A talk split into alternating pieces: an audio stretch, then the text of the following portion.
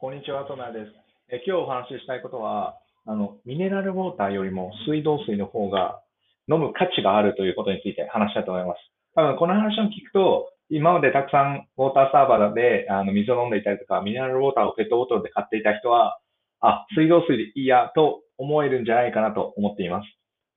というのも、僕もミネラルウォーターをよく飲むんですよ。あの、家に箱で買って、あの、ネットで買ってあって、いつも飲んでたんですね。ただその時に、なんで僕はミネラルウォーターを飲んでるんだろうと思ったんですよ。どういう理由で飲むのかなと思った時に、まあ、味が美味しくて、かつ安全性が高いんだろうなって思ってたんです。なんですけど、なんで、なんですけど、よく調べてみたところ、水道水っていうのも安全性がめちゃめちゃ高いってことが分かったんですね。どういうことかっていうと、まあ、水道っていうのは、まあ、水かっていうのは、あの、安全基準っていうものがあって、その安全基準をクリアしないと、提供できないわけですよね。で、その日本の水道水の安全基準っていうのを調べてみたんですよ。そしたら、50個くらいあったんですよ、そのチェックリストが。これ以下じゃないとダメだよっていう安全基準があったんですよ。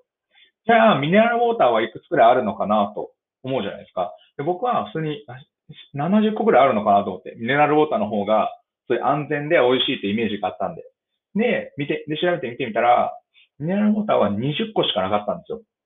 まあもちろん数だけで安全性がわから、決めるなっていう話もあるとは思うんですけど、まあ、水道水って安全性があんま低いみたいな僕はイメージがちょっとあったんですけど、全然そんなことはなくて、日本の技術ってのはやっぱすごいなっていうのが思っちゃったんですけど、思ったんですけど、それくらい別に水道水でこと足りるんですよね。むしろわざわざミネラルウォーターを飲むよりも、水道水の方が安全性が優れているってことが分かったんですよ。でそれを聞いてからもう、あ、じゃあ全然水道水でいいじゃんと。長期的に毎日飲むものであれば安全性の高い水を飲んだ方がいい。もしかしたらミネラルウォーターのメーカーによっては変なことをしている可能性もあるわけですよ。ただ国が提供している水ですから、そんなことはないわけですよね。しかもなんか古い家とかでの水道水はなんか汚れてるみたいな話もありますけど、あれも絶対嘘で、なぜならば、毎年安全基準をクリアしている水しか僕らには提供されていないので、そんなわけがないんですよ、多分。まあ、ちゃんと調べてないんで、まああれですけど、そんなわけはないはず。そんなのは、それはちゃんと注意が入るはずなんですよ。だってそんなことだったら本当に危ないですからね。そんなザルだったらアレルギーとか起こっちゃう、起こっちゃう人絶対いますから、っていうふうに考えると全然問題ない。で、それを知って安全が高い。ミネラルウォーターよりも水の方が安全性が高いと知ってから、もう全然飲まなくなったんですね、ミネラルウォーター。もちろん外に行った時とかは飲むんですよ。あの、水道、あの、ペットボトルで持って行った方がやりやすいので、家にある、その買ってあるやつを持って行ったりとかってするんですけど、家ではもう全部水道水に変えたんですね。でというのも、そのミネラルウォーターっていうのはもうウォーターサーバーでもいいですし、ペットボトルとか、もう、もう手間とコストとお金が全部かかってくるんですよ。水に。例えば、ウォーターサーバーなんて場所も取るじゃないですか。で、なんか変な契約までさせられて、で、なんかまあ水とお湯出ますよ、みたいなことしか言われない。にもかかわらず水道水よりか安全性は低いですっていう話ですから、え、なんで飲むのって話になりますよね。で、かつミネラルウォーターっていうのも、まあ、ペットボトルっていうのはゴミを捨てるのがすごくめんどくさい。一人暮らしとかしてるとわかると思うんですけど、ペットボトルも治療物持っていくとめちゃくちゃめんどくさいんですよね。なんでこれわざわざ一回一回捨てなきゃいけないんだろうとかって思っちゃうんですよ。でそういうのを考えたら別に水道水でええやんってなるんですね。水が、そっちが安全ならそっちでいいじゃないかと。ま、ただ、水道水ではなくミネラルウォーターを飲む理由もあると思うんですよ。そういうのも、水道水って美味しくなかったりしますよね。なんかたまに、カルキって言うんですか？なんか、わ、水道水っぽいなーみたいな味がするじゃないですか。確かにそれは僕も感じていて、なんか、あ、なんかミネラルウォーターでごくごく飲みたいなって思う時はあるんですけど、それも結構解決は簡単で、一回沸騰させてから水を飲むだけでめちゃめちゃ飲みやすくなるんですよ。もう、多分消毒みたいなイメージなんですかね。普通に、あの、カチってやって、えー、名前が思い出せない。あの、カチってやって、ティファールみたいなやつで、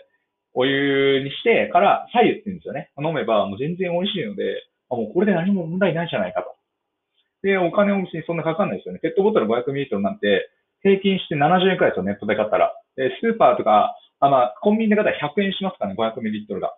で、多分水道水であれば1円もしないんじゃないですか、500ml なんて。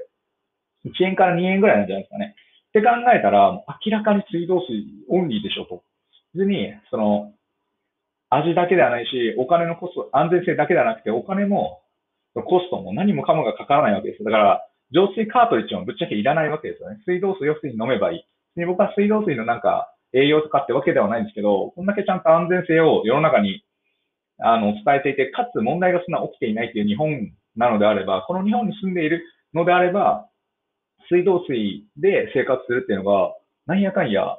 最もコスパがいいですし、安全なんですよ。長期的に考えてメリットはそっちにしかない。なので、ミネラルウォーターを飲むのは、そのミネラルウォーターが必要な時だけにして、基本は水道水にするっていう生活スタイルがすごくいいなと思うので、もうこの、うん、なので、ミネラルウォーターをたくさん飲んでるって人は一旦立ち止まってみて、本当になんで僕はミネラルウォーター飲んでるんだろうっていうふうに考えて、水道水との比較をしてみるといいんじゃないかなと思うので、ぜひやってみてください。どうですかね？まあ多分、この話を聞けば、僕だったら水道水に全部シフトするなと思うので、